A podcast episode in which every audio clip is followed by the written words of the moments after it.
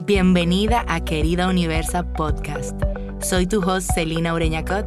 Mi misión es apoyar a emprendedoras ambiciosas y neurodivergentes a encontrar su propia voz y así conectar con la bruja Boss Bitch que hay en ellas.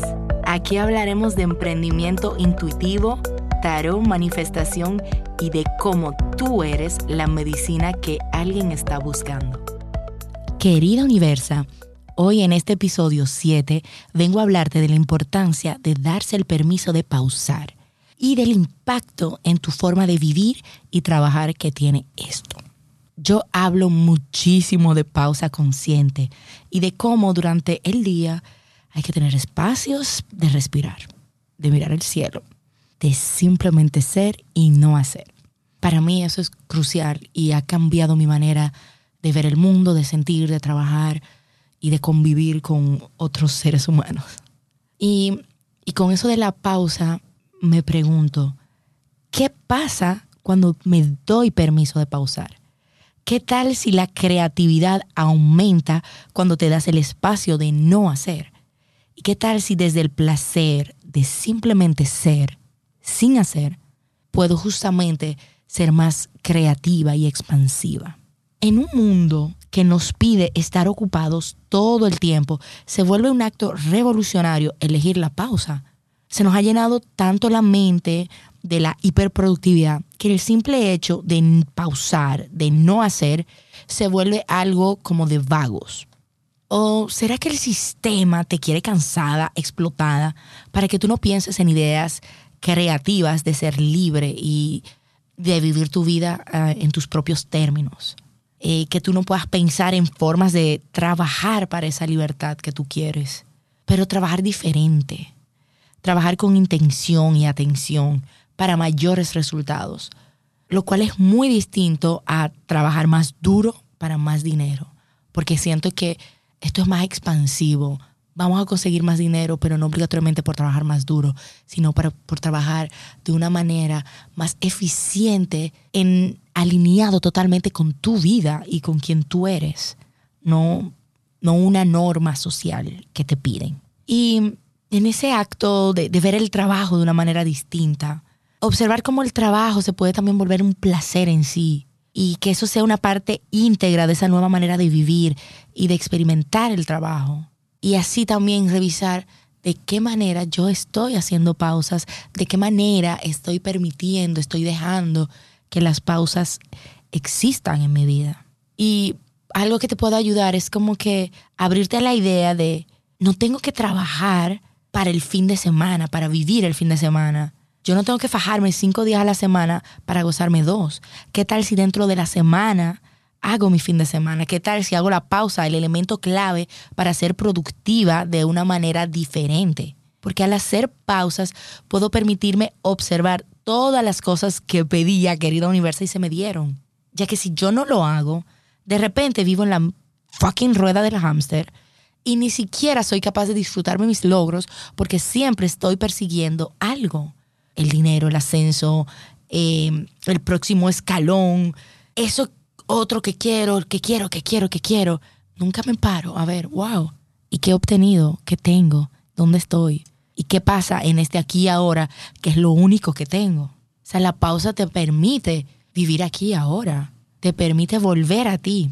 Entonces, algo que yo, yo quería compartir contigo era un poco como de qué manera también se pueden ver esos días de pausa. Y cuando hablo de días es que puedes tener pausas en el día o puedes tener días de pausa, días de reseteo. Entonces como que días de mucha acción y donde hago, hago, pero tal vez hay días donde no hago o lo, o lo hago diferente o lo hago por el placer, porque sí y no porque estoy persiguiendo algo.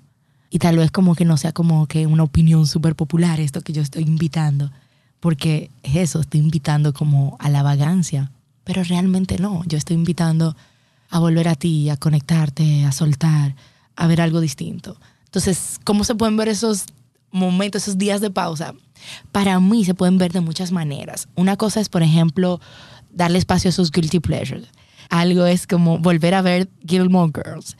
Sentirme adolescente viéndolo, pero al mismo tiempo reconocer, coño, ya yo voy a tener la edad de Lorelai, o sea, ya yo no soy Rory, o sea, no.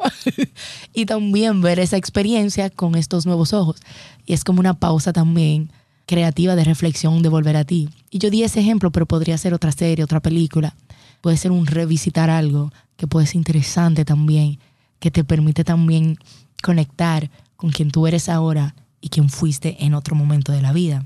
Pero también a veces esos momentos de pausa, yo que a veces soy muy acción, acción y mucho y pausa, son también volver a casa. Y mi casa me pide que le preste atención, que la mire con otros ojos, que mueva cosas, que cambie la energía, que ordene, que organice. Y tú dirías, bueno, pero estás haciendo algo. Pero yo elijo cómo lo hago. No tengo que volverme loca. Y puedo extenderlo en varios días. No tiene que ser un solo día. El punto es que no hay prisa. Pero también son momentos donde me pide una limpieza energética, varios espacios que tengo, donde me invocan el clavo, la canela, el romero, la sal y el palo santo, para que tome estos espacios y energéticamente los mueva y le dé esa pausa. También se pueden ver así. La pausa se puede ver como tirarse en una hamaca, leer un libro que no sea nada productivo. La pausa se puede ver como no hacer nada, literal, la nada, como siestas. Las siestas son pausas así de amor, pero hay que darle un tiempo porque si no, se nos pasa. y, pero el punto es que cuando yo me doy el permiso de pausar, yo me recuerdo que esas otras versiones mías, las que han alcanzado algún hito que yo estoy anhelando, pues también se gozan su pausa, hacen más dinero por esas pausas, disfrutan más a sus hijos con mayor intensidad, tienen hobbies y la vida la gozan simplemente más debido a esas pausas. Y entonces ahí es donde entre una pausa y otra se toman las mejores decisiones, porque no hay prisa. Son momentos de abrir ese vacío creativo sin ponerle freno ni compromiso a lo que surja. Y es ahí también donde recuerdas que estás exactamente donde tienes que estar. Y creo que también llegar a esa pausa es una mezcla del privilegio de sentir que tus necesidades básicas están cubiertas, que no te falta nada y que tu valor no se mide por qué tan productiva eres. Siento que es una oportunidad de darte tu valor desde el regalo de vivir, desde la conciencia de que hay días que vas a estar intensa, en plena acción, porque también es parte de ti, pero que eres capaz de parar, de pausar, de darle un respiro al rush es honrando tu sistema nervioso, que pausas, que respiras, que vuelves a ti. Y mm, algo más que tienes que saber es que si tu trabajo implica muchos momentos creativos donde debes crear algo y si emprendes, definitivamente lo incluye y está ahí, porque siempre estamos creando una idea de cómo vendo eso, de cómo creo contenido, de cómo trabajo esto y aquello. O sea, cualquier negocio estamos creando, ¿no? Cada vez que estoy en ese proceso creativo, eso toma mucha energía de mí y necesito regenerarme, balancearme, nivelarme. Y ahí es que entra la bendita pausa. Ahí es que entra y me, da como que eso más que necesito.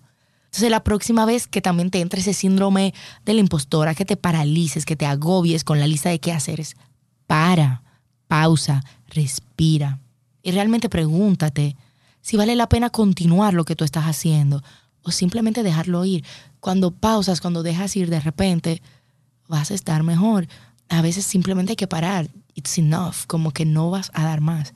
Y está bien así, porque, y es un poco ese el punto, no tenemos que tenerlo todo hecho y resuelto de una vez.